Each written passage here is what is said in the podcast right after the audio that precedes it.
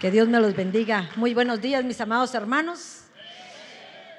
¿Qué tal están con este frío, pero nosotros llenas del fuego del Señor? ¿Verdad? No creo que tengan frío. ¿No? ¿O si tienen? No, aquí estamos deliciosas. Ya con la danzada, con la lavada, con la dorada de parte de nuestro Dios, ¿cómo no vamos a estar felices? Que Dios me los bendiga, mis amados hermanos. Muchísimas gracias. Pues reciban un abrazo muy fuerte de su apóstol, él estará en la tarde. Ayer nos atrasamos un poquito en el vuelo, que no había gasolina del avión. Imagínense ustedes hasta dónde estamos. Entonces tuvieron que bajar a 10 pasajeros para que tuviera menos peso. Me decía Luis, ¿nos bajamos o no nos bajamos? Ay, no, mucho, yo no me bajo, le dije, yo aquí me quedo. Entonces nos atrasamos, él tenía un compromiso anoche en una, un aniversario y venimos a las 9 de la noche. Entonces ya no pudo ir, entonces tuvo que asistir el día de hoy en la mañana para cumplir con su compromiso. Pero me dio el privilegio de estar aquí con ustedes. Entonces ahora se conforman, se conforman conmigo. Pero le doy la bienvenida a cada uno de los que están aquí. Definitivamente hoy es un año nuevo, un año en el cual el Señor nos pone el deseo no solamente de buscar su palabra, sino de aceptar y empezar a reconocer lo que el Señor tiene para cada uno de nosotros. Entonces, oren conmigo para que realmente el Señor utilice mi boca de parte de Él para que pueda trasladar lo que el Señor puso hoy en mi corazón para cada uno de ustedes.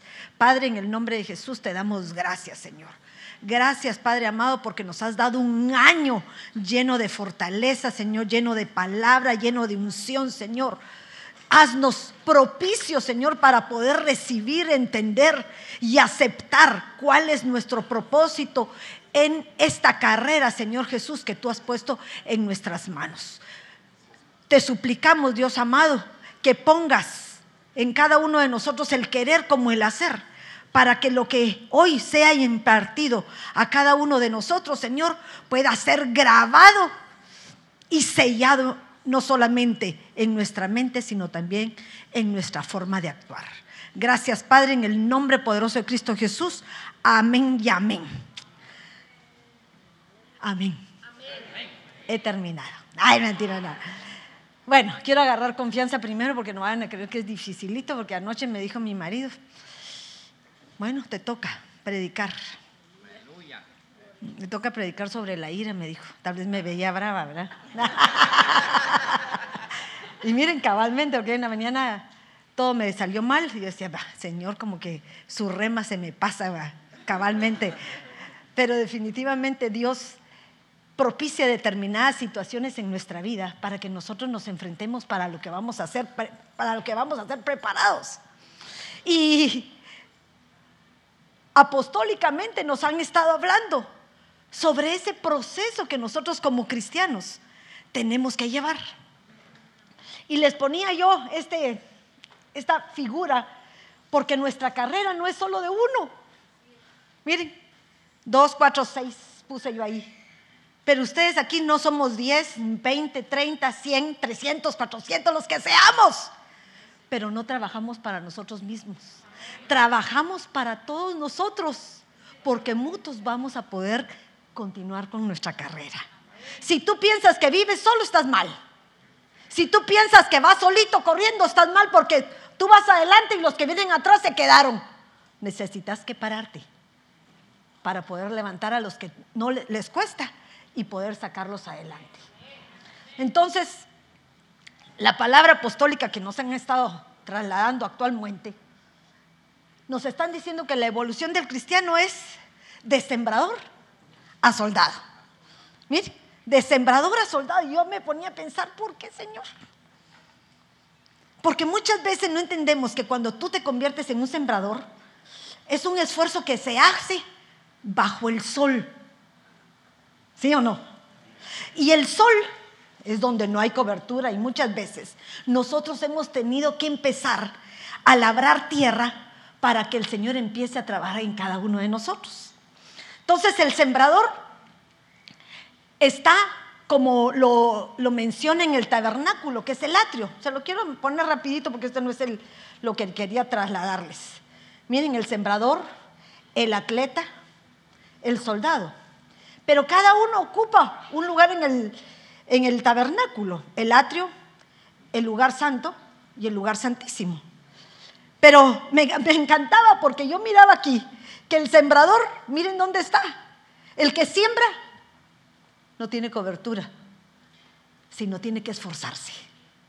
Cuando uno siembra la semillita, no es que no tengamos cobertura física, pero estamos en el sol, en nuestra propia humanidad.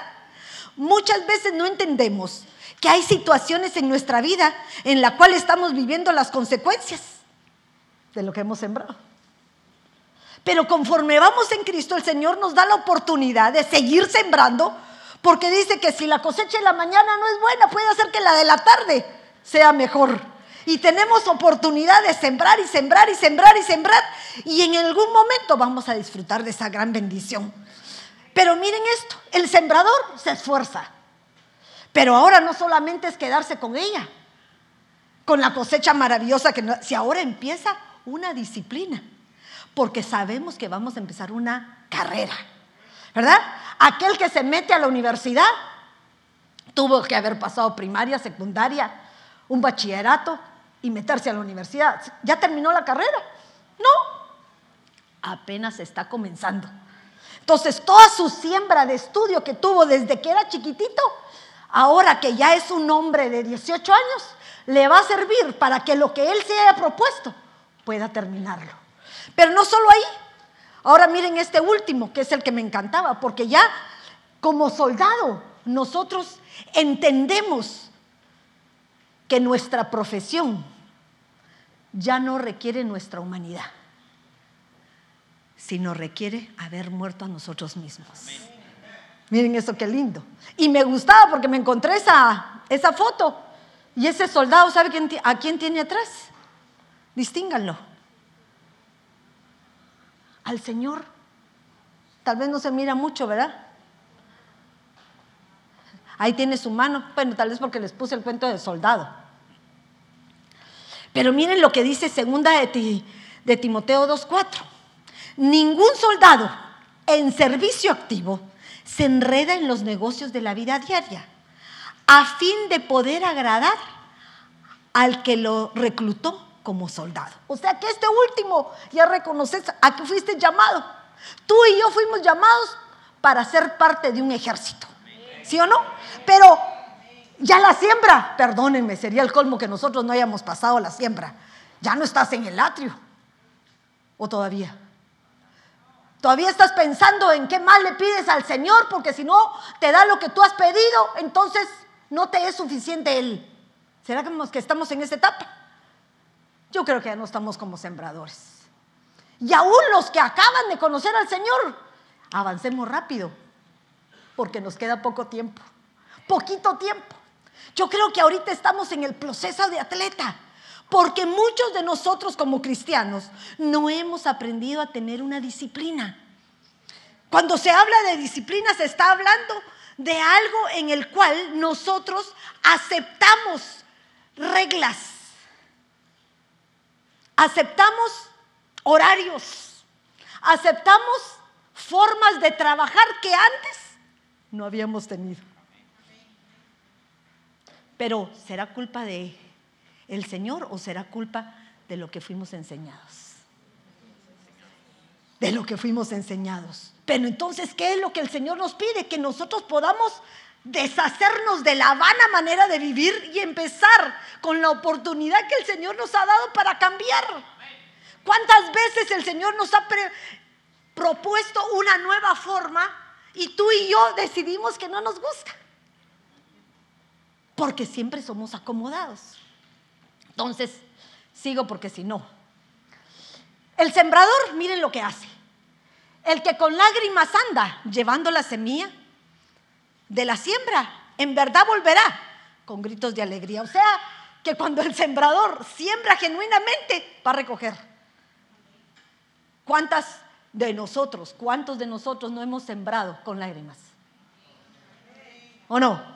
Hasta dónde llegaste. ¿Cómo llegaste? Feliz y contento. Entraste a este país con las maletas, con tu mejor carro, haciéndoles así como reyes. ¿Así entras? No, entramos arrastrados. Y hemos pasado situaciones que nos han hecho llegar y a entender cuál es el propósito de nuestra vida. ¿Verdad? Pero miren esta versión, me llamaba la atención y dice, lloran al ir sembrando con sus semillas. La semilla es que todo lo que tú hagas tiene una recompensa. Y miren esto tan lindo, porque tú siembras. Y lo que siembras, ¿dónde queda? ¿Adelante o atrás? Ah, entonces puede ser una semilla de bendición o una semilla de maldición. Miren eso. Unos lloran de alegría por lo que dejaron, pero otros lloran porque lo que dejaron les trae dolor, porque la siembra no siempre es buena. Entonces tenemos que percatarnos que sembras. ¿Quién de ustedes anhela ser un ministro de Dios? Amén. Así me gusta. Pero oigo poquitito los hombres, ¿sí? Amén. ¿Quiénes desean ser ministros de Dios? Amén. Eso. Eso es lo que necesitamos. Pero muchas veces no nos sentimos capaces. Porque creemos que no tenemos ese poder y el poder ya fue dado para ti. Dice en Timoteo, le decía, no se te olvide lo que yo te trasladé con el poder de la imposición de mis manos. Ya se había dado. No seas cobarde, le decía. No seas cobarde, porque la cobardía nos detiene. La cobardía no nos hace avanzar para lo que fuimos puestos o para lo que fuimos designados. Entonces, me, llamaba la atención esto, pero no quiero hablarles del sembrador. Pero también les quería mencionar que en el sembrador el problema es que muchas veces hemos sembrado en mal lugar la semilla que el Señor puso en nuestros corazones. Dice en Mateo 13, 18, vosotros puedes escuchar la parábola del sembrador, ya la conocemos mis hermanos. Dicen que a todo el que oye la palabra del reino y no la entiende, hay veces que escuchamos la palabra de Dios y no la entiendes. ¿Cómo vas a poder vivir la palabra si no la comprendes? ¿Verdad? Pero el secreto no es que tú te aprendas, se los he dicho muchas veces, de Génesis y Apocalipsis. ¿De qué te sirve? Hermana, yo me sé que en el capítulo de Gálatas 25, 36, no sé si existe, dice tal cosa y, pero la vives. A veces somos como esos fariseos, ¿verdad? Que nos trasladaba la palabra, nos exhorta que no, no, que oigamos lo que ellos enseñan, pero que no hagamos lo que ellos no hacen. Porque muchas veces es fácil imponer a otros la palabra de Dios y nosotros no ser ejemplos sobre ella. Entonces miren esto, todo aquel que oye la palabra del reino y no la entiende, quiere decir que sembró su semilla fuera del camino. ¿Y cuál es tu camino? Ah, Cristo. Entonces quiere decir que vamos en un camino que ya está marcado. ¿Por qué te desvías? ¿Por qué noviembre y diciembre sembramos nuestra semilla junto al camino? ¿No les parece raro? Perdónenme, ¿eh? ese es solo un, un dardo. Pero es que así somos. Perdónenme, la iglesia se llena en enero, febrero, marzo, abril, pero se vacía. Octubre, noviembre y diciembre. Porque nuestra semilla no está sembrada correctamente. La sembramos junto al camino. Entonces, las cosas del mundo oh, nos atraen y nos hacen llevar a un lugar incorrecto. Pero eso es en unos, no estoy diciendo en todos, en algunos. Y perdónenme, todos somos presa fácil del adversario en esos momentos. Y aquel en quien sembró en pedregales, ese es el que, que oye la palabra y enseguida la recibe con gozo. ¿Cuántos salimos gozosos todos los domingos de aquí? Pero cuando ya estás en el carro te estás peleando con tu esposa o con tu esposo. Entonces el gozo se acaba. Se perdió el gozo. Pero no tiene raíz profunda en sí misma. Quiere decir que lo que escuchaste no se quedó grabado en tu corazón. Si la palabra nos dice que no estemos en contienda, ¿qué queremos buscar? La paz y la felicidad. ¿Y cómo podemos lograr eso? Con el perfecto amor que el Señor pone entre cada uno de nosotros. Pero, ¿qué les puedo seguir diciendo? El que sembró entre espinos, ese me impresiona. Porque muchas veces el que siembra entre espinos quiere decir que son aquellos que les gusta, les gusta estar a expensas de lo que el mundo le da y no a expensas de lo que el Señor nos tiene como promesa. Entonces tenemos que ser cuidado, porque a veces nos ahogan situaciones que no deberían de ser. Pero aquí el que sembró la, en tierra buena, este es el que oye la palabra, la entiende, este sí da fruto y produce. Ahí estamos nosotros. ¿Cuánto produces? ¿Al 100? ¿Al 60? ¿O al 30? Si estás en el 30, todavía estás en el atrio. Si estás en el 60, estás en el lugar santo. Pero si ya estás produciendo el 100%, ya tienes una relación con Cristo en el lugar santísimo. Hay intimidad. Pero no te conformes solo hasta ahí. Todavía hay más. Hay más que buscar. Entonces, yo creo que estamos aquí. Y entonces el que ya produce al 100% empieza su proceso de ser atleta, porque tiene que empezar a disciplinar su cuerpo. Tiene que empezar a disciplinar aquella carnalidad que cuando llegamos a, a una estatura, muchas veces empieza a salir todo aquello que no quisiésemos. En lugar de ser humildes, nos engrandecemos. En lugar de ser débiles, nos creemos fuertes. Y tú y yo nunca nos podemos creer más fuerte hasta que no alcancemos la estatura correcta de parte de Dios. Pero nosotros ahorita estamos en el proceso del atleta. Y cuando nosotros vemos lo que la palabra nos traslada, dice Hebreos 12.1, por tanto, puesto que tenemos alrededor nuestro, una nube de testigos. El apóstol Sergio decía algo tan lindo. ¿Cuántos nos están viendo? A ver qué estamos haciendo. ¿Verdad? Porque yo me imagino que el Señor pone a, sus testigos para ver hasta dónde. Ah, te caíste. A ver, pues levántate. Ay, no, Señor, me dolió mucho. Pues aunque te duela, vuelve a levantarte. Qué bueno fuese que escuchemos una voz dentro de nosotros mismos, que es el Espíritu Santo, que nos exhorta, que a pesar de estar lastimados, a pesar de estar quebrados, a pesar de que casi no podemos caminar, tengamos el impulso para volver a ponernos de pie y continuar con la carrera a la que fuimos llamados. Ese es el secreto, ese es el secreto. Pero miren lo que dice, despojémonos también de todo peso y del pecado pero ahora miren, el peso lo habló, lo habló el apóstol. Me imagino que escucharon el... Ah, así me gusta. Habló de la leña, habló todo aquello. Él decía, ¿quién cuando corre no quiere quitarse todo lo que lleva encima? Pero no porque porque no puedas correr. Yo me recuerdo que en tiempo de antes eh, yo trabajé de maestra en un lugar que se llamaba Palencia, en Guatemala. Y los mejores corredores de los niños que corrían un pequeño círculo en, toda la, en todo el municipio de Guatemala ¿saben quiénes eran los que se corrían mejor? Los que no tenían zapatos. Yo decía, pero ¿cómo es posible si toda la calle era empiedrada? No vayan a creer que era así la terracería linda. No, había calor, pero era tierra. Y los muchachitos, aunque les dieran sus zapatos, se quitaban los tenis, todo. Y volaban.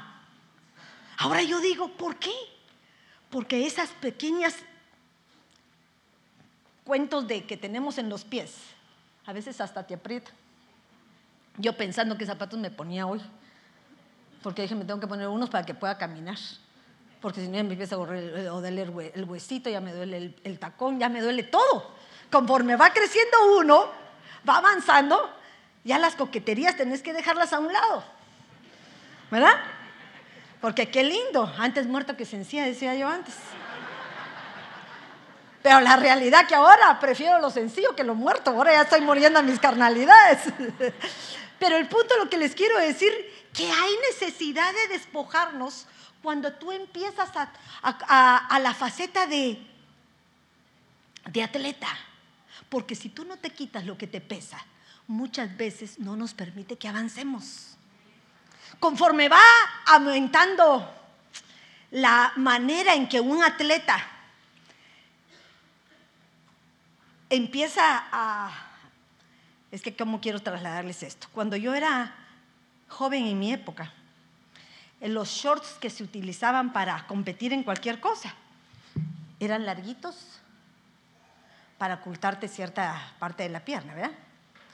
Pero me recuerdo que cuando tenía como 17, 18, para poder competir en voleibol y eso, le mandaban a hacer a uno un, miren, ahorita me acordé, en una calle de la octava calle y novena avenida, no me acuerdo por dónde, unos nuevos shorts para que fuera más comodidad para que el atleta se movilizara. Y eran como tipo calzoncitos. Yo sufrí. Porque decía, ¿cómo voy a enseñar todo? Era como estar... Y ahora veo a los deportistas, mientras menos ropa trae, más ágiles se porten. ¿O no? Observen todos los, yo no sé si vieron al principio, blusitas cortitas, que es un brasiercito, el, el calzoncito, el short bien pegadito, porque lo que quieren es que no tengan nada que les pueda estorbar, ni peso, ni que, para que les dé mayor agilidad, que la ropa no se les pegue. Cuando uno va con mucha ropa, ¿qué pasa? Quisieras quitarte todo en el camino y eso te quita tiempo. Pero tú y yo no estamos hablando de algo físico, sino estamos hablando de cosas espirituales. Cosas espirituales que tenemos que arrancar y que todavía no, nos, no lo hemos hecho. Hay obstáculos en nuestra carrera de atleta que tenemos que aprender a arrancarlas. Miren lo que dice en esta versión. Precisamente porque también nosotros, envueltos como estamos en una gran nube de testigos, debemos liberarnos de todo aquello que es un peso para nosotros. Liberarnos. ¿No te has dado cuenta que a veces estamos todavía cautivos en nuestras propias debilidades? Tú y yo no tienes, tú y yo no tenemos un peor enemigo que nosotros mismos. Tu enemigo no es el que está a la par. Él es tu hermano, tu amigo. El peor enemigo que tú tienes eres tú mismo. Por, este por esto es que este año es el año de qué? Ah, de reconocimiento. Quiere decir que te vuelves a reconocer, vuelves a verte. Te has puesto en un espejo y te dices, ¿quién soy yo?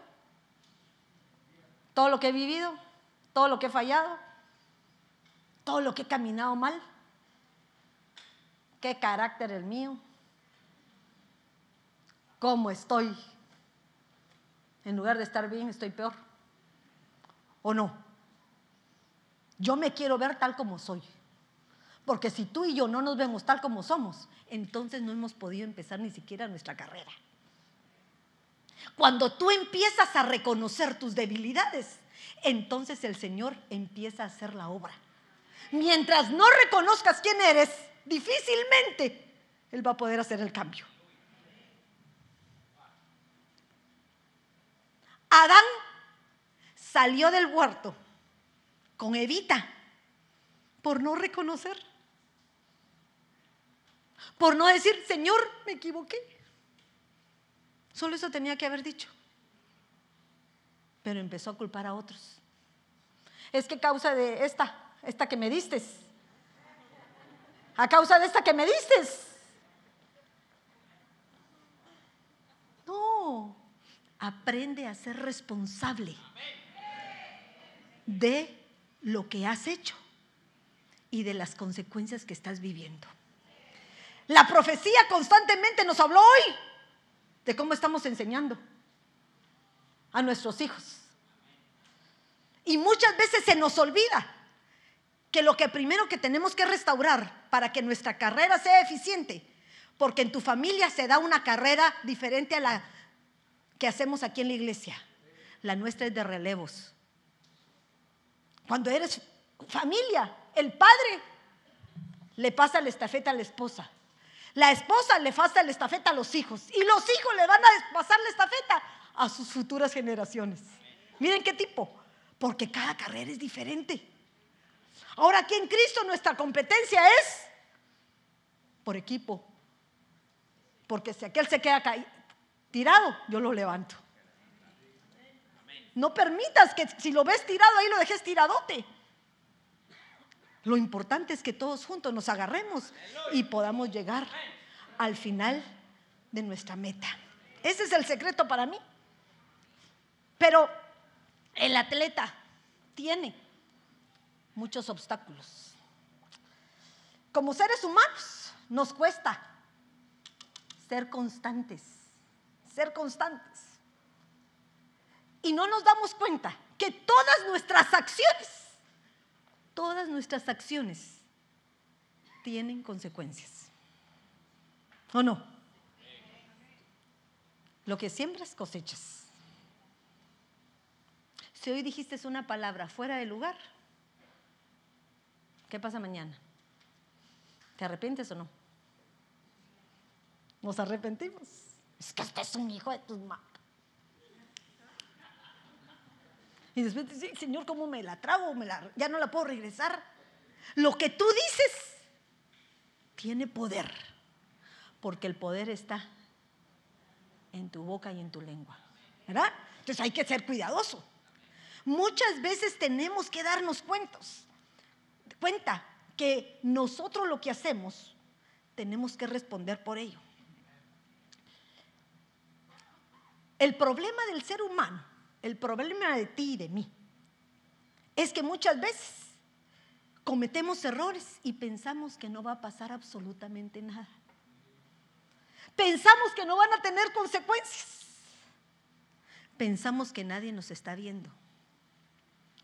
Hace poco yo le hablaba a un hermano, porque hoy les pregunté a ustedes que si querían ser ministros y la mayoría me dijo que sí.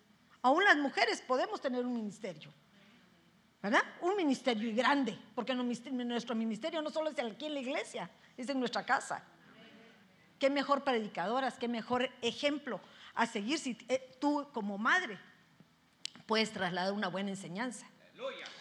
Pero yo le decía a una persona que muchas veces no solamente es sembrar de adelante para, no, de aquí donde estoy, del presente hacia el futuro sino tenemos que darnos cuenta que sembramos atrás. Porque esa siembra de atrás a veces nos alcanza. Hay siervos de Dios que van en pos de la victoria. Pero cuando se voltean o alguien los alcanza del pasado, le sacan hasta su último pelito que había hecho mal. Entonces se aplica aquel dicho, que alguien viene y te machuca la cola. ¿Verdad? Porque la situación en que sembraste fue incorrecta. Fue incorrecta. Y nosotros tenemos que verificar, estar completamente seguras que si lo vamos a seguir hacia un objetivo en donde nos va a llevar al éxito, no hagamos algo que tarde o temprano pueda salir a la luz y nos avergüence. Fíjense.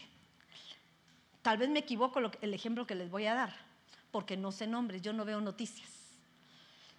Pero hace poquito me contaba Dani o Débora de una atleta muy buena, no sé si era aquí de Estados Unidos, una de las mejores, que se fue a no sé qué país. Por eso les digo, bien, yo no sé las noticias correctas. ¿Sí, verdad? Pero la agarraron por llevar droga. ¿Se recuerda? En Rusia. ¿Cómo es posible que un atleta de las más reconocidas cometa el error de trasladar una sustancia que le es dañina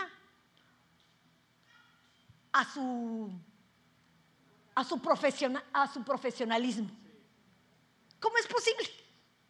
Ay, pelean por ella, van a pagar por ella. Creo que cambiaron por un...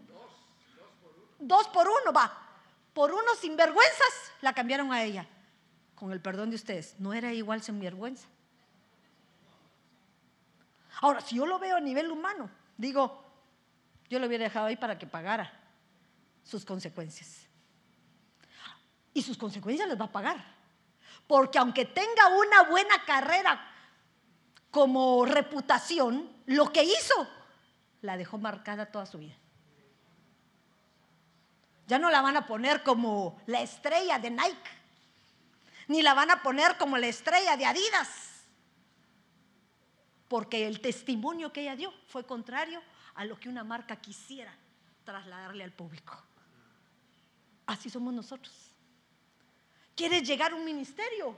Pues limpia tu pasado, porque a veces ese pasado te alcanza. Eras transero Vienes a la iglesia y te entras al hermanito a la cual le quitaste. ¿O no? No pasa. A la cual le hiciste algo inadecuado. Vienes a la iglesia y te encuentras con la que destruyó el matrimonio de tus papás o de tu mamá o tuyo. Vienes a la iglesia y te das cuenta que está aquel que te agarró robando en el supermercado. ¿O no? Perdónenme. Lo que sembraste, tarde o temprano tiene su cosecha, bueno o mala. Ahora, el secreto diría una hermana, pero si el Señor me perdonó, por supuesto. Pero entonces empieza a limpiar. Limpiar quiere decir que yo cometí un error aquí, pido perdón y vuelvo a empezar como hizo Jacob con Esaú. ¿Le hizo un daño a su hermano? Sí. ¿Era el elegido el otro? Sí. Pero de todos modos dañó esa hermandad. Te necesito limpiar para volver a empezar. Ay, ¿puedo seguir de íntimos? No, no, no, no, no, no, no voy a seguir de íntimos. Cada quien por su lado. Pero en paz, porque ya no hay nada que me tenga atado a un pasado en el cual el Señor ya empezó a hacer el trabajo para limpiarlo. ¿Verdad? Así es. Entonces, cuando nosotros empezamos, miren esto que leía que me encantó. No vayan a creer que esto es de un cristiano, es de un uno del mundo. Dice que los atletas cuando van a empezar una carrera y cometen errores, dice, mira, no pasa nada. Hoy no tenía día, y punto. O sea, cuando se nos toca el entrenamiento, muchas veces nosotros nos excusamos personalmente porque no queremos continuar con la disciplina que tenemos que poseer para poder terminar nuestra carrera. Un atleta, ¿qué es lo que tiene que hacer para poder cumplir su propósito? Disciplinarse. Va, díganme las disciplinas, pues, ¿qué disciplina? Su alimento. Imagínense, para nosotros. Tenemos que dejar el pan. Tienes que dejar la coca. Esa grasita de tacos que si sin grasa no saben igual. ¿O no? Y les estoy hablando en lo literal, imagínense las cosas de tu alma que tienes que cambiar y que no te lo atreves a hacerlo porque no tienes la fuerza. Porque la fuerza sí la tenemos, ya tiene la llenura del Espíritu Santo. Lo que nos hace falta ahora es el dominio propio para poder lograrlo. Esa es una disciplina. Otra, levantarse temprano. Ah, otra, practicar ¿Quiénes se proponen todos los años? Yo soy una. Voy a hacer ejercicio. Bueno, el año de la pandemia lo logré. Fui eficiente. Pero ahorita tengo que volver a agarrar. Porque cuando uno no es constante, entonces menguas. ¿Y qué es lo que nos provoca? ¿Cuáles son los obstáculos? Ay, ahorita hay frío. ¿Para qué me levanto tan temprano? Ay, no, ahorita hay calor. Entonces, ¿cuándo? El que es atleta no le importa cómo está el clima. Sale en invierno sale en verano, sale en primavera, no importa. Sabe adaptarse al clima. Entonces tú debes convertirte en el atleta que no le importa cuál es el clima en que te encuentres. El clima quiere decir cuál es tu estado emocional. Ay, hoy estoy triste, hermano. Yo siento que el Señor no me oye. Pues cuanto más. Ahorita hay que salir a correr. Porque eso te fortalece. Eso hace que tu corazón trabaje con fuerza. Eso hace que tu corazón palpite y empiece a circular tu sangre y te des cuenta que todavía estás vivo. Eso es parte de nuestro atletismo, pero hay obstáculos.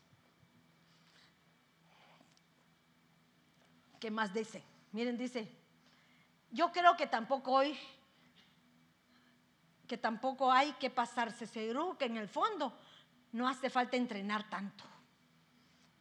Nos encanta también autojustificarnos, como se justificó Adán y Eva. Todos se justifican. Jonás se justificó, ¿sí o no? Sí, estaba bravo. Estoy bravo, Señor. El Señor dice, no, no, no, chulitío, aguántate como los machos. Y adelante. Porque si no, entonces, es que usted no sabe cómo, cómo todos los que están a mi alrededor me quieren meter zancadilla y...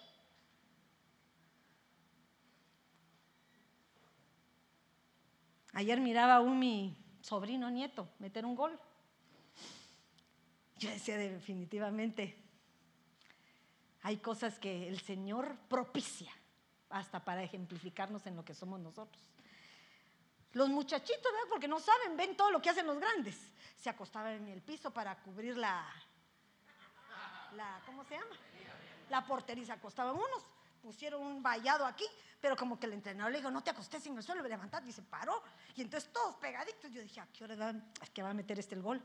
Van a creer que el tío fregado, cuando todos saltan, él le metió el gol abajo de los pies.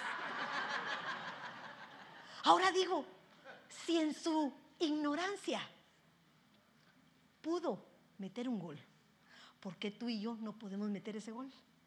No importando cuántos enemigos tengamos enfrente o cuántos obstáculos, siempre hay un lugarcito en donde el Señor nos da la oportunidad de meter nuestro golazo. ¿Verdad? Porque así es el Señor con nosotros. Pero miren estos obstáculos. Esta es una forma de pensar de esta persona que les dije esto. Miren, les soy sincera. Esta no era mi prédica. Pero hoy en la mañana lo encontré y me encantó. Entonces dije yo, Señor, ya no les voy a predicar de la ira, como me aconsejaron. Pero miren esto. Este comentarista decía esto. El ser capaz de vencer esas resistencias, esos obstáculos, obstáculos, es lo que te hace crecer no solo como corredor, no solo como atleta, sino también como persona. Si tú disciplinas a tu cuerpo, tu espíritu y tu alma ya va a estar disciplinado. Pero primero dice que tienes que golpear que este cuerpazo. Cuando empiezas a hacer ejercicios, ¿qué? ¿Al día siguiente quieres ir a, a seguir haciendo ejercicio, sí o no? Todo te duele hasta caminas así. Y uno dice, al segundo día se me va a quitar, no se te quita nunca el dolor, porque es parte del proceso de ejercitación. Entonces, ¿qué obstáculos tiene un corredor? Porque tú como atleta, vamos corriendo la buena carrera. Corro, no viendo hacia atrás, dice Pablo en Filipenses, sino corro hacia mi objetivo. Y mi objetivo es el supremo llamamiento. A eso voy. No te detengas a ver a tus lados. ¿Qué te importa? Tú sigue corriendo. Ay, es que fíjese que mi amigo me dice que soy un fanático. ¿Qué te importa? Ay, es que mi amigo dice que qué santurrón ahora y después era un perdidote. Y va a ver lo que el Señor va a hacer en mí y este va a seguir siendo lo mismo que era siempre. No te detengas. Porque si nos detenemos no logramos lo que corresponde. Pero miren esto. Miren el primer obstáculo que dice este hombre. pero yo se los apliqué todo bíblicamente. Dice, entrenar sin sentirse capaz. Cuando tú crees que no puedes ser capaz de llegar al objetivo final, Dios hace la obra que tú no puedes hacer. Se me venía a pensar, me venía a mi mente todos aquellos en la palabra de Dios que no se sentían capaces de hacer. Un Gedeón. Jonás sí se creyó capaz por ser grandote.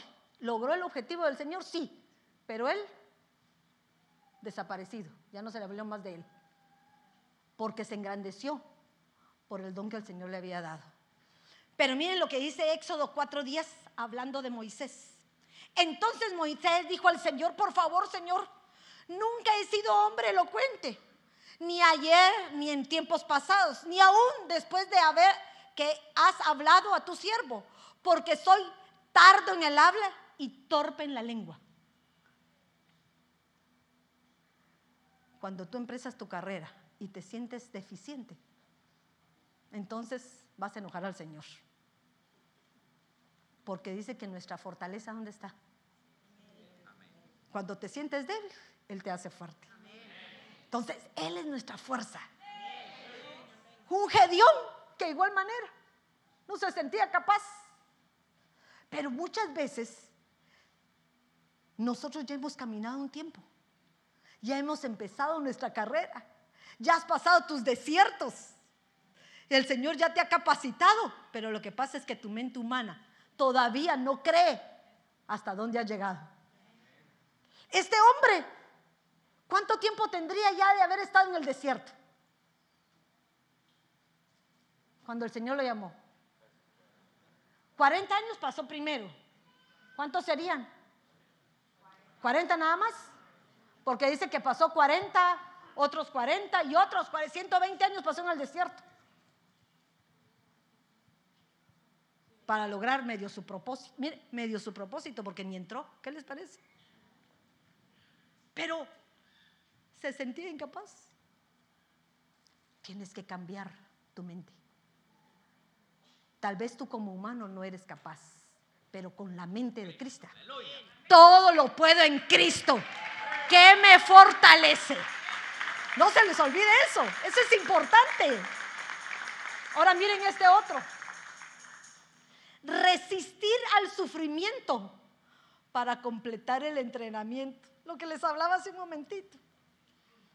Te propones una disciplina, aguántate como los machos. Que te va a doler, te va a doler. Que vas a sentir que ya no puedes más, vas a poder.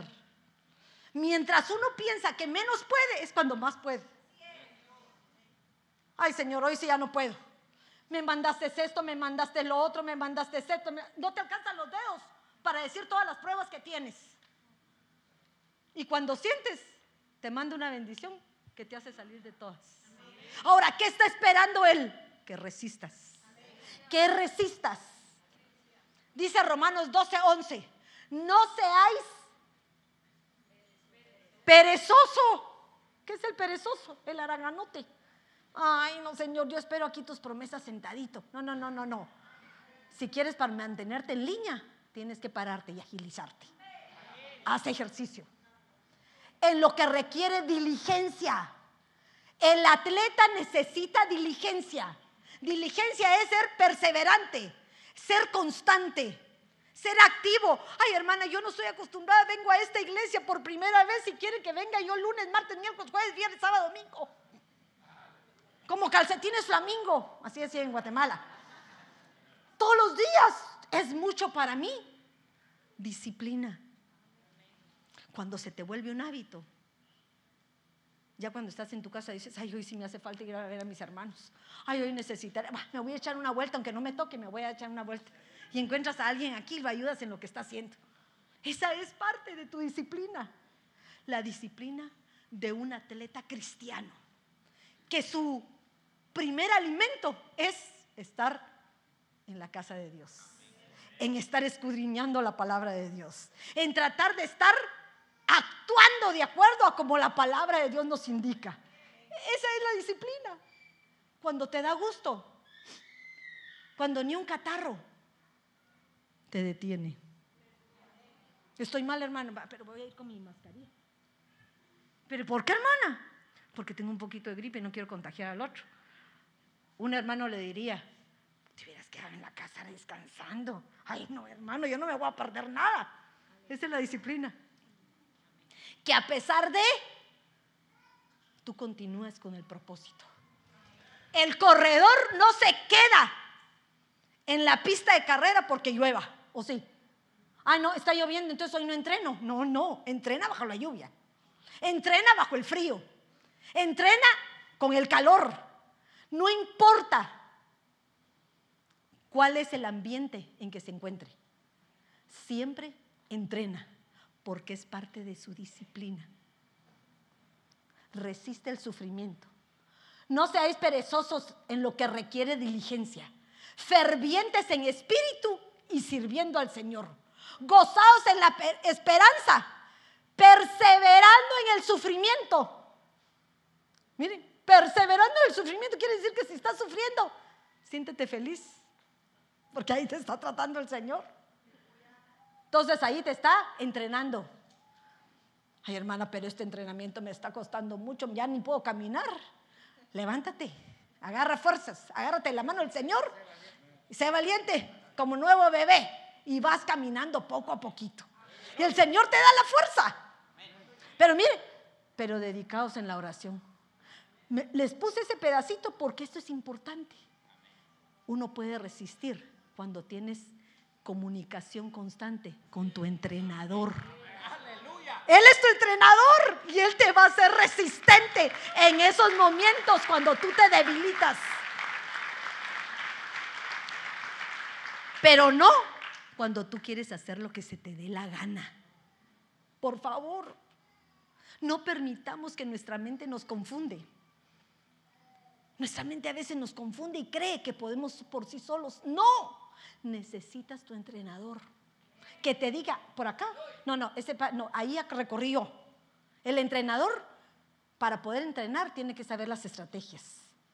Tiene que saber a dónde vas a ir a correr. Tiene que saber cuál es el clima y la situación del lugar donde vas a estar. El entrenador te va a llevar a un lugar seguro. Hey, mira, en el kilómetro tral hay cuatro piedras que te puedes tropezar. Hey, te avisa de tus obstáculos el entrenador te advierte, no nos advierte la palabra de Dios de todos aquellos obstáculos en el cual antes de pasarlos, ya te lo dijo. Pero ¿qué hace uno? Ay, no, Señor, a mí no me va a pasar nada, te pasa. Hay que resistir al sufrimiento porque el sufrimiento es lo que te hace bueno. El sufrimiento te hace ser fuerte. Por eso muchas veces les digo, no hagan a sus nuevos niños debiluchos. Ay, los nenitos de ahora. Ay, me caí. Va, eh, a ver, venga, le voy a a mi hijito que no, no se mueva donde dos días porque está casi quebrado. Y tiene un rasponcito de este pelo. ¿Qué te hacían a ti? Ah, ah está bueno, está bueno, va, va, levanta, juega pues, vaya. Ay, pues el patojo se levantaba y se iba corriendito. ¿O no? Así tendríamos que ser nosotros, si no, ¿qué estás haciendo? ¿Un debilucho? ¿Qué va a pasar el día de mañana donde se enfrente a situaciones en donde ya no vas a estar tú para solucionarle los problemas? ¿Cómo voy de tiempo? ¿Cuánto llevo, mijito? Perdona. Porque aquí ya, saben que voy de largo. Ah, cuarenta y pico. Ah, va. Entonces, observen eso. Tú tienes una obligación. Tú necesitas un entrenador y tú te conviertes en entrenador de tu familia. Hazlos resistentes. Nada que, ay, me hacen mucho bullying. Pues que también se defiendan. Ay, hermano, ¿cómo me va a decir eso usted? Eso es prohibido. No, no, no. Tienen que aprender a defenderse. Y cuando no estés tú, cuando no esté su mamá, ¿qué va a hacer para afuera? No puedo les da el infarto, les da depresión, les da ansiedad. ¿O no? Las ¿Dónde hay más problema de suicidios? ¿En los jóvenes? ¿Por qué? Porque no pueden salir adelante por sí mismos. ¿Cómo se les está llamando a esta nueva generación? ¿La generación de qué? ¿Por qué? Se quiebran por cualquier cosa. Imagínense. Les hacemos así. Y les da el patatús. Ahora, que te metan a ti un riendazo, ¿qué haces tú? Como eres de cristal resistente, lo reviras para el otro lado. ¿O no? Eso es parte de lo de nosotros. Así tenemos que hacer. Pero me apuro porque si no, mucho platico. Miren este, este obstáculo del que tiene una carrera. La inconstancia. Quiere decir que qué es lo que te está pidiendo el Señor a ti? Constancia. Quiere decir hacer, convertirte en una rutina. Voy a pensar aquí. Hermano Luis Ruiz, ¿a qué hora se levanta usted? A 5 y 35. Ok. El sábado, ¿se puede levantar más tarde? Sí, media hora más tarde. Va, pero no más de media hora. Pero se levanta usted a las 5, abre los ojos como que fuera un reloj, ¿o no le pasa? Tengo que tener alarma. Va, fíjense pues. Ahora yo les puedo decir. Este es un buen testimonio. Pero yo les digo que si yo tengo mi rutina de levantarme siempre a las 7 de la mañana, todos los días, aunque ya no esté en la rutina, aunque esté sin trabajar, aunque esté sin hacer nada, que quisiera dormirme más, a las 7 no ocupo alarma. ¿Verdad? No ocupo alarma. ¿Por qué razón? Porque mi cuerpo ya se disciplinó. Ya hay constancia. Y la constancia no es de un día, es de toda la vida. ¿Verdad?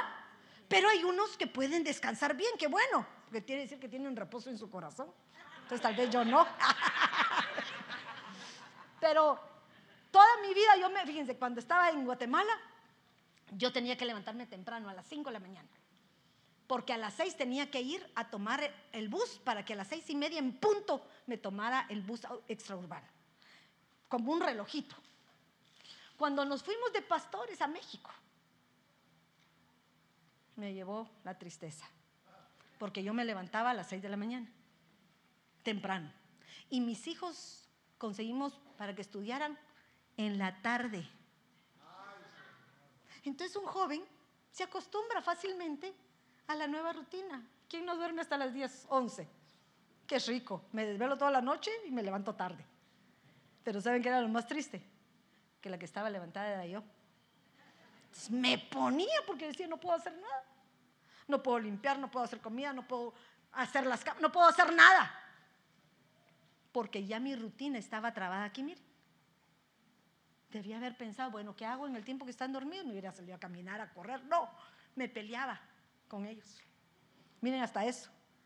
Cuando eres disciplinado, cuando el Señor te ha permitido alcanzar una estatura, no quieras imponerle a los demás lo que tú ya alcanzaste, porque cada quien va a lograr su propósito en el tiempo correcto. ¿Verdad? Cada quien. Entonces la constancia nos hace poder pasar esos obstáculos. Este es un obstáculo, la inconstancia. Hoy quiero, mañana no. Hoy quiero hacer esto, mañana no.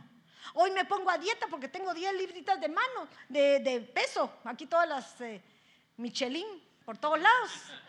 Pero ¿saben qué es lo más divertido? Que cuando ya las bajas, vuelves otra vez. Y al poco tiempo, otra vez volvemos a subir. Entonces convertimos nuestro problema en círculos viciosos, porque estamos bien y al ratito estamos mal. No, lo que el Señor quiere es que seamos constantes, disciplinados, que tengamos dominio propio. ¿Para cuánto tiempo? Para todo el tiempo. Miren la siguiente. Sobrellevar, este me encantó. El entorno de la incomprensión. Así decía este entrenador. Pero tenía toda la razón. La incomprensión en nosotros los cristianos es que cuando te enfrentas a todos tus amigos, a toda tu familia, y te dice, ¿qué? Ahora ya sos aleluita. Ahora ya estás convertido. Ahora ya no te puedes echar una chela. Ahora ya no te puedes comer un taquito. ¿Ahora qué? Te tenés que levantar temprano. Ahora ya no miras a otra chica. Ahora ya usas vestidos hasta aquí, cuello hasta aquí, para que no te vean nada. Ya te crees santo.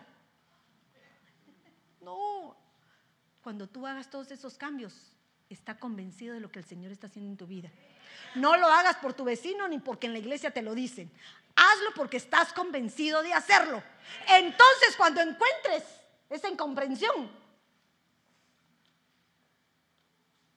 no te va a importar nada. Y miren lo que dice en Juan 1.9. Existía la luz verdadera al venir al mundo. Alumbra a todo hombre. En el mundo estaba y el mundo fue hecho por medio de él. ¿Y el mundo qué dice ahí? No lo conoció. Si a Cristo le pasó, ¿por qué sufres tú? Que no reconozcan que tú puedes cambiar. Y demuéstrale con tu testimonio que la obra que el Señor comenzó, Él la va a terminar. Y dice, a los suyos vino. Dale un aplauso fuerte al Señor.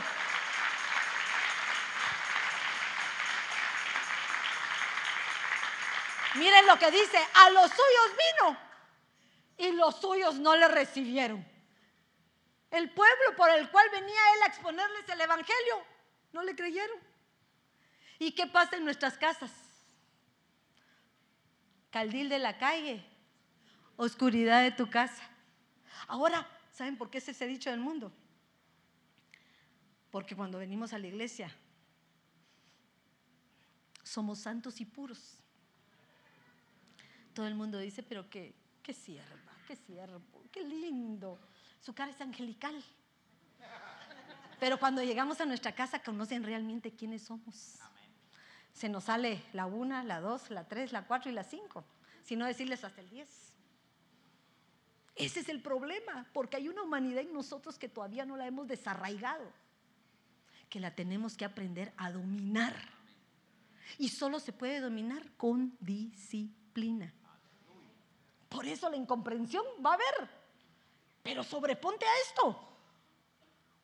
Hay momentos en que no ves la respuesta del Señor, pero no por eso es que el Señor no esté contigo.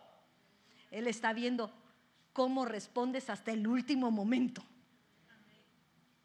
Te rajaste, ya perdiste. Porque entonces el Señor no va a hacer nada por ti.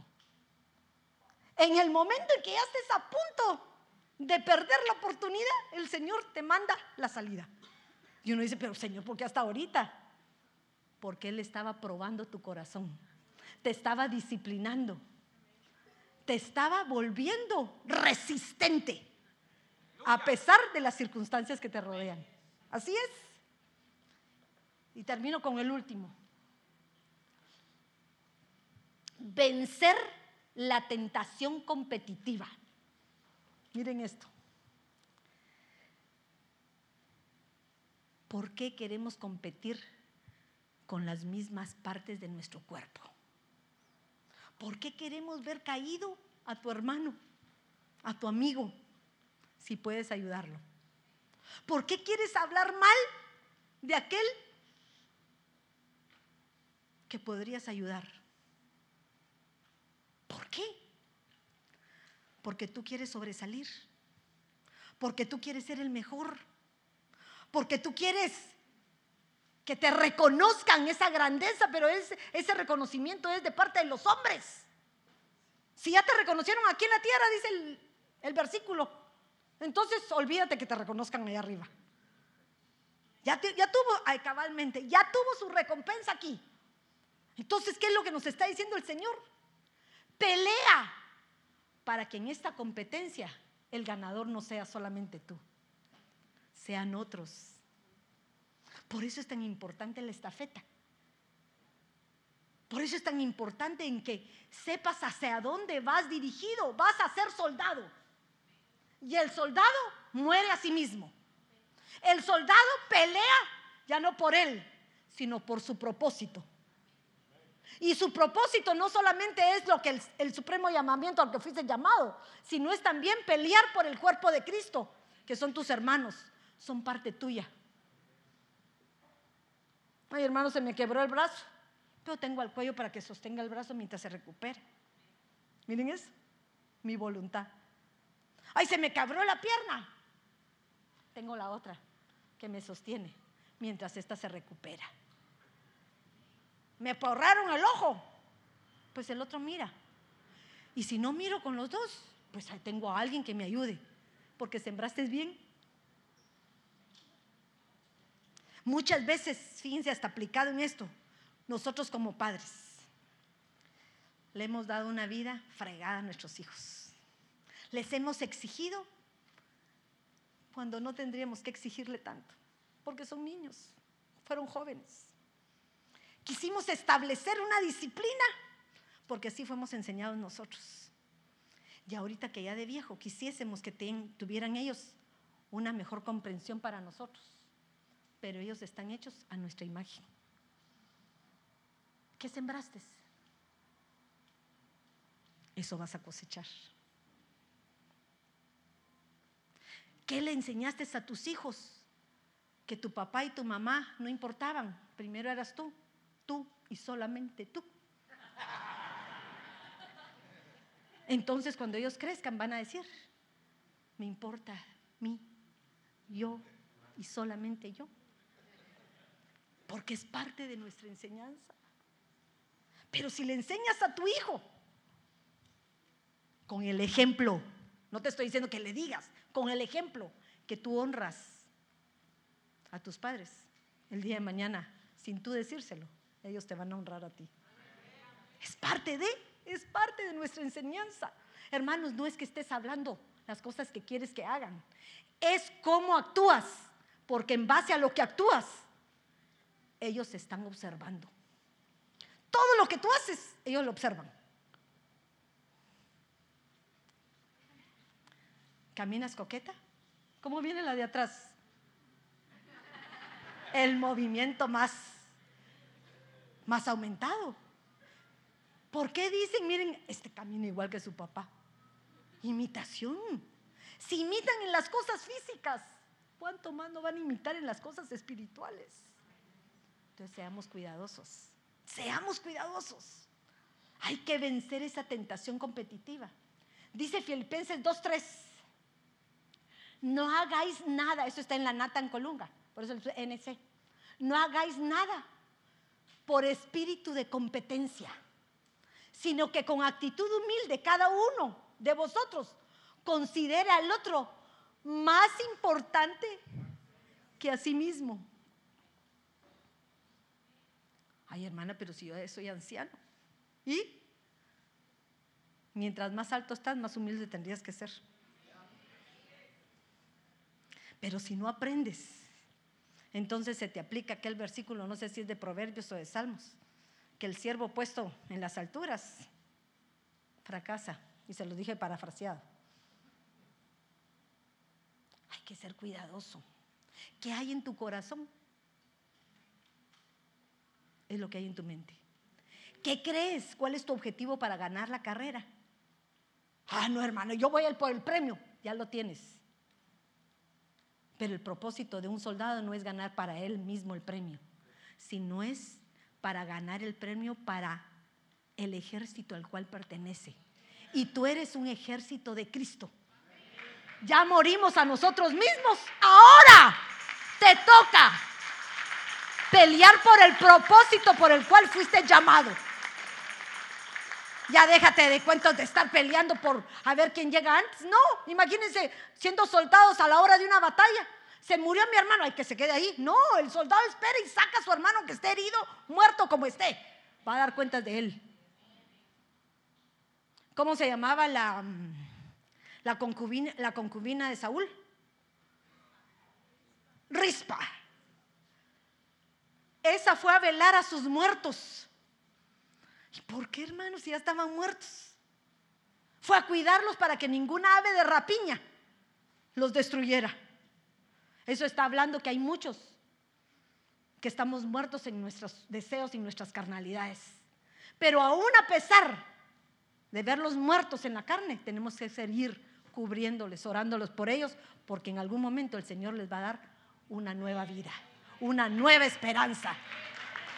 Créelo, creámoslo, porque ya sembramos la buena semilla.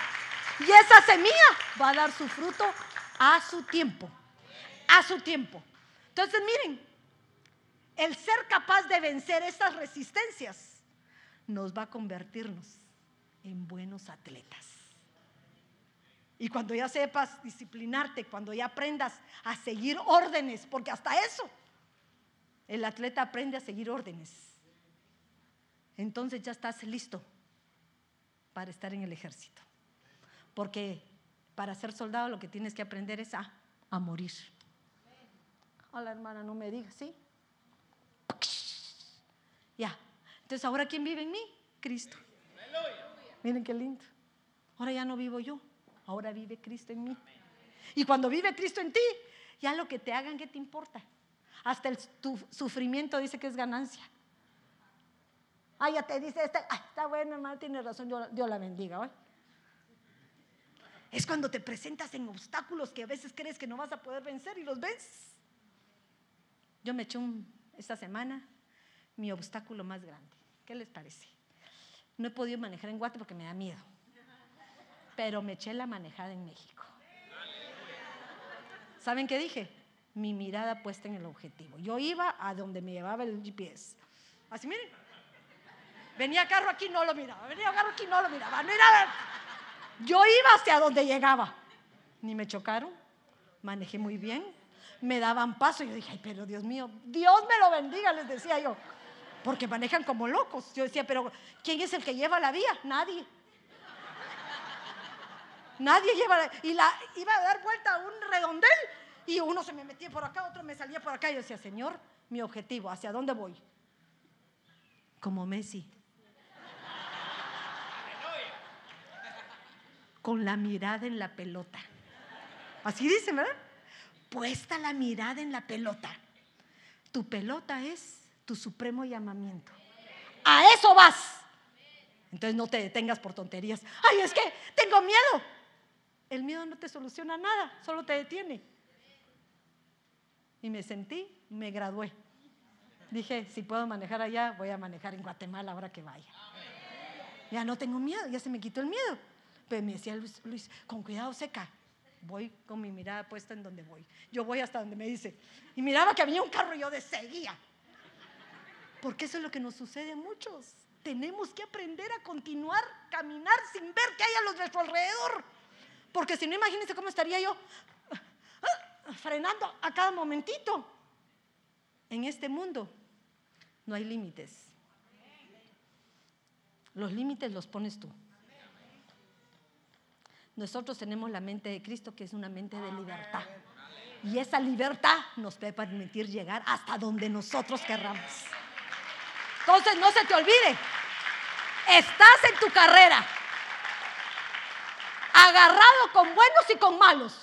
A los malos los levantamos y los buenos arrastramos para que todos juntos ganemos la bendición que Dios tiene para ti y para mí.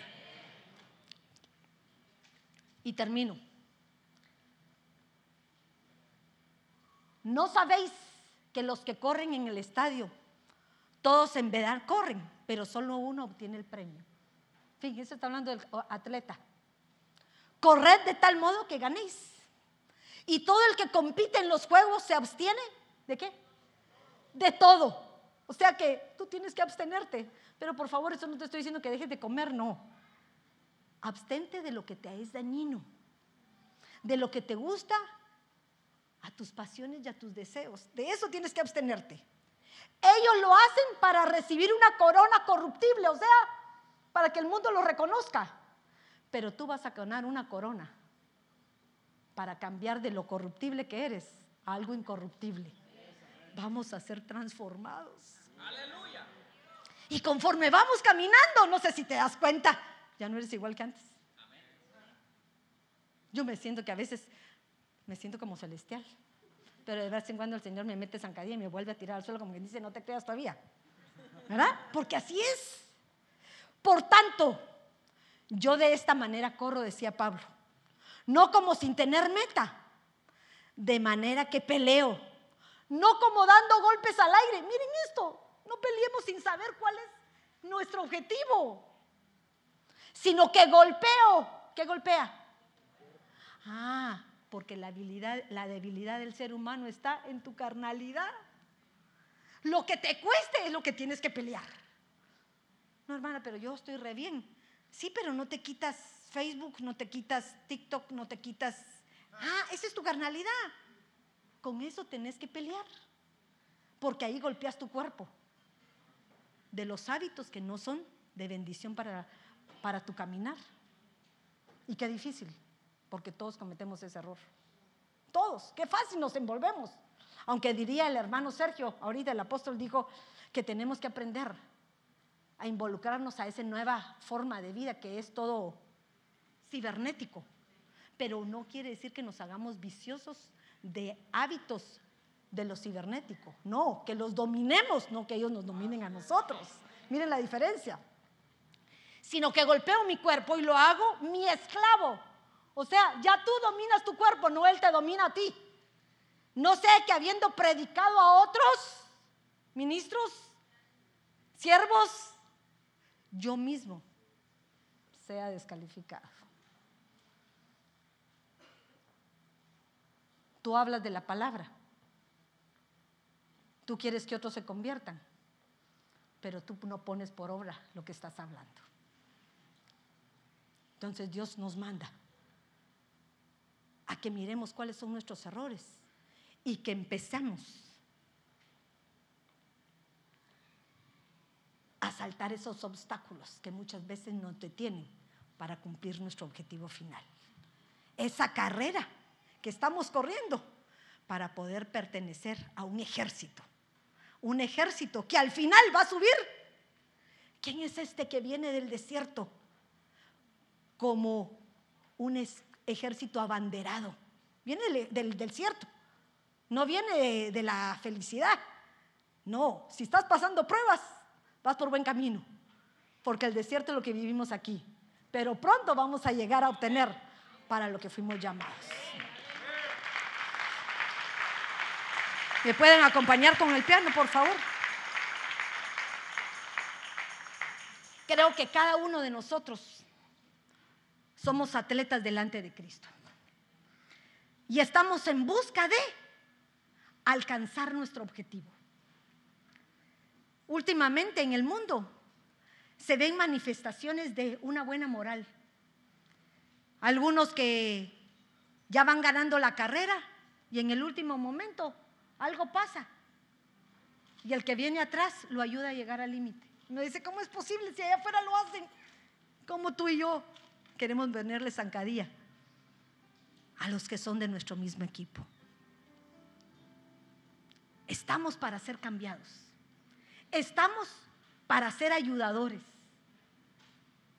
Estamos para que podamos vencer lo único que está en contra de nosotros, nosotros mismos. Si te quieres levantar, por favor, levántate. Así te sacudes un poquito. Sacúdate un poquito porque mucho tiempo. Pero esta es una oportunidad en el cual el Señor nos pone en nuestro corazón la promesa de poder querer entrar en la competición. Yo quiero competir, pero sé que para competir tengo que aceptar las reglas. Cuando nosotros entramos a una competencia, te dan los reglamentos, ¿verdad? Y dice uno, acepto. Acepto. Yo quiero que hoy tú digas, acepto. Porque es una competencia. Mejor que cualquiera. Y el premio es mayor que cualquier premio. Ahorita no lo vemos, pero por fe sabemos que lo vamos a recibir. Lo sabemos.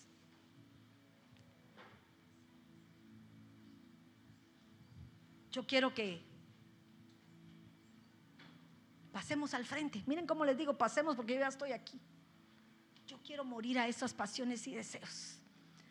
Yo quiero morir a esas carnalidades. Quiero aprender a ser disciplinado. quiero poder obviar todos esos obstáculos que el enemigo pone enfrente de mí para que yo no alcance a la carrera.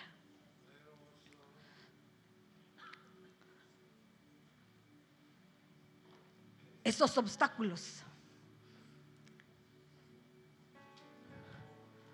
puede ser nuestra altivez, puede ser nuestro orgullo, puede ser nuestra vanidad, puede ser todo aquello que muchas veces no queremos reconocer que tenemos. Quieres ser reconocido por cosas superfluas sin darte cuenta que solo estás recibiendo un reconocimiento y ya has logrado tu recompensa. Pero hoy, hoy Dios te está pidiendo, es tiempo de que aceptes mi contrato. Que te adhieras a esas reglas y digas, hoy firmo. Hoy quiero comprometerme, Señor. Sé que no puedo. Sé que no me siento capaz. Sé. Sé que no fui esto, hecho para esto. ¿Eso crees tú? Pero fuiste hecho para culminar tu carrera. Fuiste hecho porque fuiste escogido desde antes de la fundación del mundo. Fuiste hecho para ser llamado hijo. Porque hemos sido engendrados de nuevo. Si tú sabes que ese es el objetivo, no mengues en comprometerte. Porque en Cristo este compromiso no es por tinta, es por medio de la sangre de Cristo. Que Él va a hacer lo posible, lo imposible, para que lo que tú desees, para que lo que tú creas que eres incapaz, lo puedas lograr. Señor, soy tartamudo. No puedo hablar.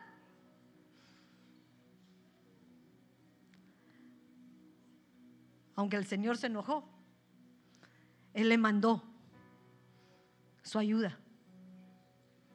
Y tu ayuda es el Espíritu Santo, que está atrás de ti diciéndote, tú sí puedes.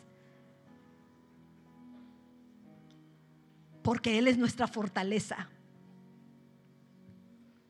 Él hace cosas diferentes. Dile, Señor, conoces mis debilidades. Conoces todo aquello que yo tengo, Señor, que humanamente no puedo quitar. Abre tu boca y díselo. Tú sabes cuáles son mis obstáculos. Porque nadie se conoce más que uno mismo. No te niegues a conocerte. No te niegues a aceptar lo que eres. Porque entonces ahí no hay cambio. ¿Te crees perfecto? Ya te quedaste detenido. ¿Te crees que todavía falta mucho? Te quedaste detenido.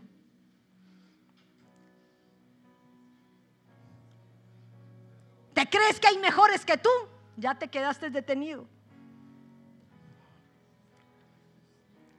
Tu constancia te va a hacer llegar hacia tu objetivo final. Cree en la obra que Dios empezó en ti. Cree que fuiste escogido por alguna por algún motivo. Créelo.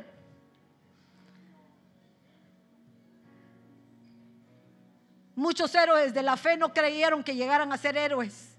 Tal vez se murieron pensando que no habían logrado todo y lo lograron. A pesar de sus debilidades, a pesar de sus deficiencias un Moisés tartamudo, un Abraham que no podía tener hijos, una Ana que necesitó vaciar su odre para que pudiera ser fértil. Una mujer prostituta que rindió sus pecados delante de los pies de Cristo y el Señor le dio la oportunidad.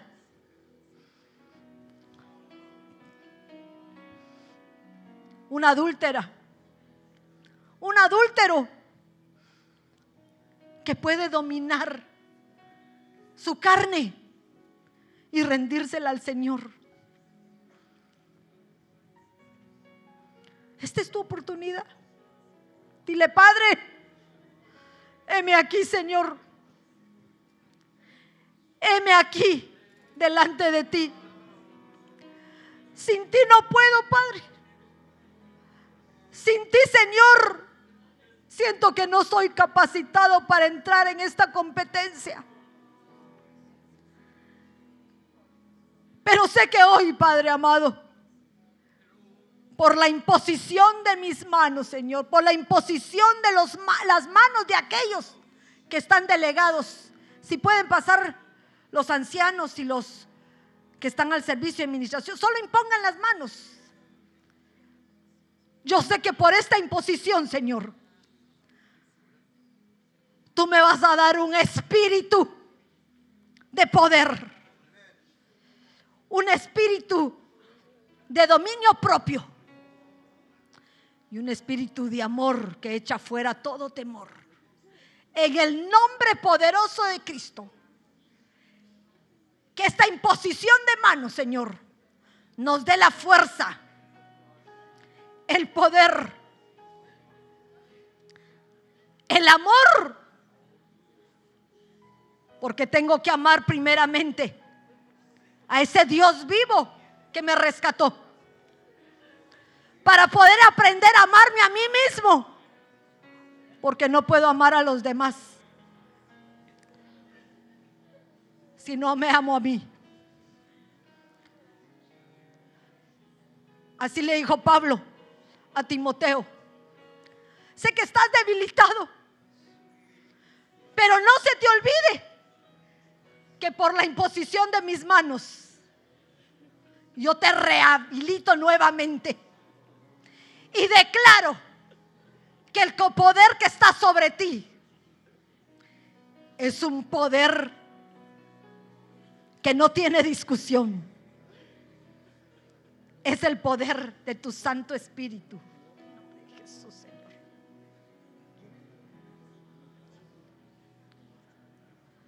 En el nombre poderoso de Cristo Jesús. Decláralo con tu boca. Decláralo.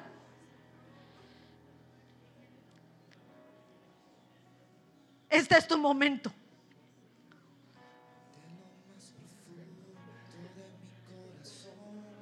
Sí, Señor. Haz tú tu obra, Padre. Que no crea que ha alcanzado la perfección. Todavía me falta mucho. Sí, Señor.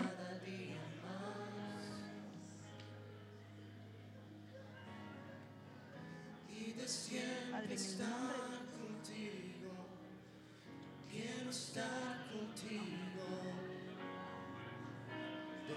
más profundo de mi corazón. Existe un anhelo, una necesidad. Es la de amarte cada día más. Y de siempre estar contigo. Quiero estar contigo. Quiero proponer en mi corazón serte fiel. Hoy quiero morir para que vivas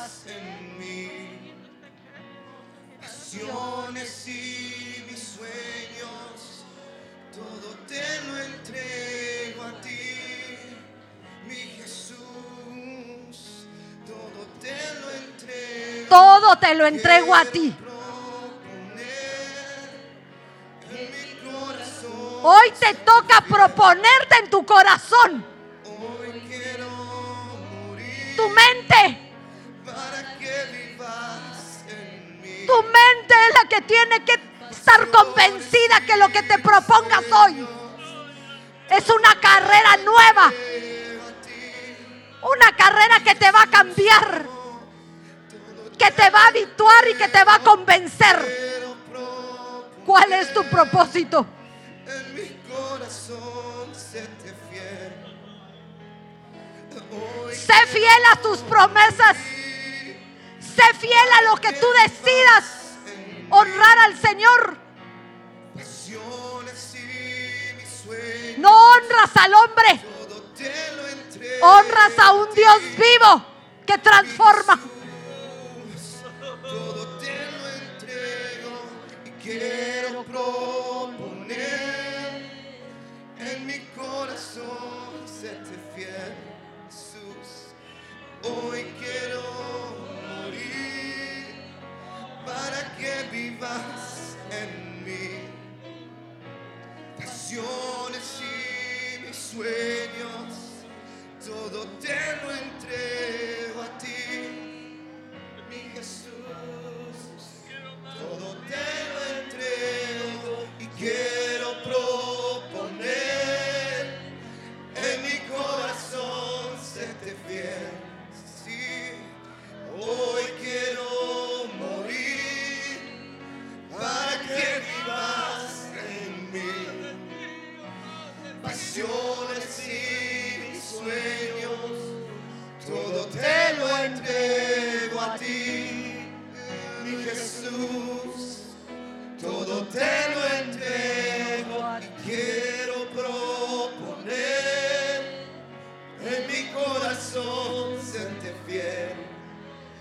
Propone en tu corazón.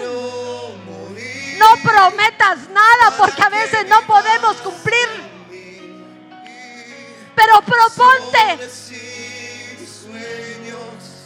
que este año de reconocimiento te vas a reconocer a ti mismo. Que tu primera pelea es vencer, vencerte a ti mismo y aceptar quiénes somos. Sí, Señor,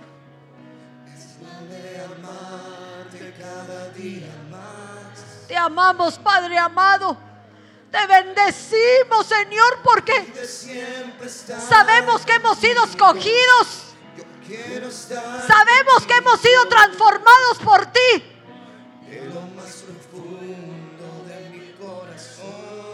Pero la debilidad, Señor,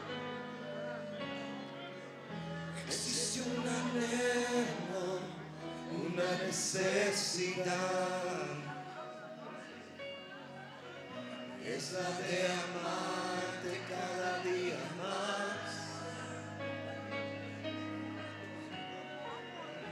Y de siempre estar contigo. Quiero estar contigo. Y quiero proponer en mi corazón serte fiel. Y hoy quiero morir para que vivas en mí.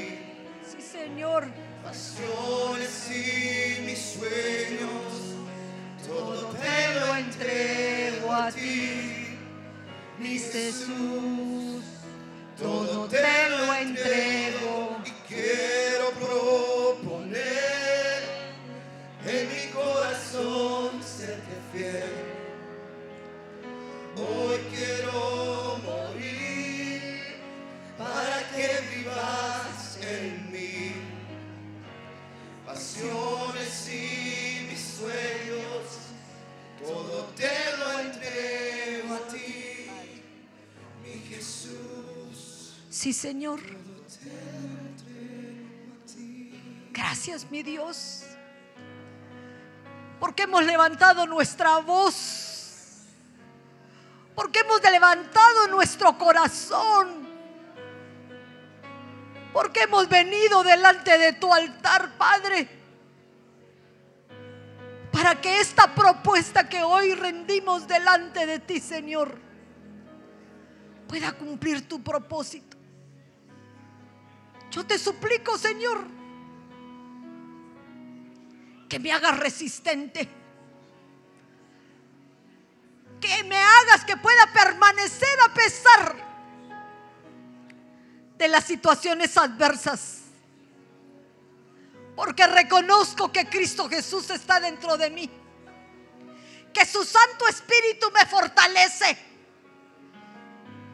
Que tu Santo Espíritu me da poder. Me da ese amor perfecto que echa fuera todo temor.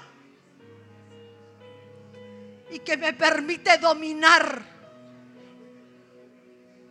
este cuerpo. Que hay que destruirlo para que pueda permanecer en ti.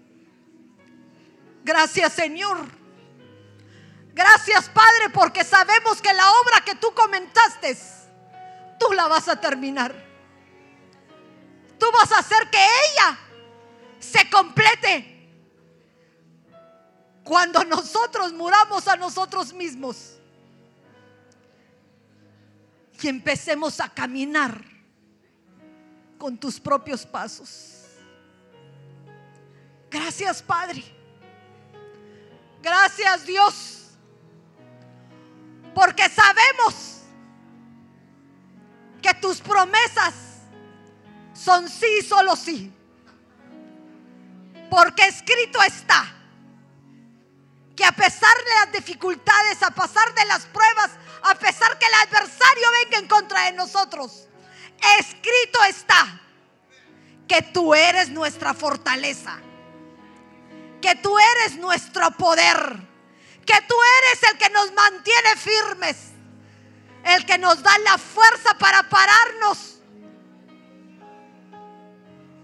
el que nos da la fuerza para resistir. Gracias Señor. Gracias Padre. Porque nos diste la oportunidad de reconocer en qué estamos fallando, en cuál es nuestra debilidad y dónde tenemos que fortalecernos. Gracias, Padre. Dale un aplauso fuerte a ese rey de reyes porque sabemos que Él